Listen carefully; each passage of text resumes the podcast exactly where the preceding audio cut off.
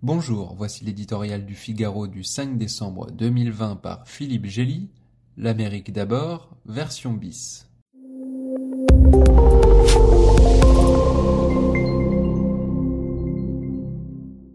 Après quatre années durant lesquelles Donald Trump a fait tourner le monde en bourrique, on entend les soupirs de soulagement pousser aux quatre coins de la planète. Avec Joe Biden, les choses vont retrouver leur ordre naturel.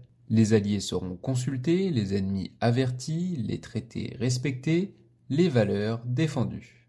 Et les États-Unis mèneront à nouveau la communauté des nations, comme l'annonce candidement le prochain président, interventionniste de la vieille école, pour qui la supériorité militaire, économique et morale leur confère un rôle de leader irremplaçable.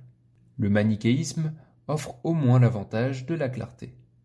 Même les rivaux chinois et russes se consolent d'une diplomatie qu'ils pressentent plus dure, notamment sur le respect des droits de l'homme et les interférences extérieures, avec la promesse d'une relation plus facile parce que prévisible.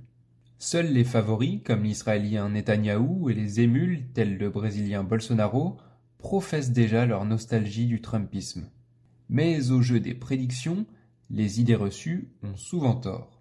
Joe Biden va certes revenir dans les accords de Paris sur le climat, non contraignants, mais il n'entend pas lever sans contrepartie les tarifs douaniers imposés à la Chine, ne s'efforcera de relancer l'accord sur le nucléaire iranien que pour l'élargir aux missiles et milices supplétives des se fera un devoir de résister à la volonté des Européens de taxer les géants d'Internet et ne partagera pas spontanément les vaccins anti-Covid préemptés par son prédécesseur.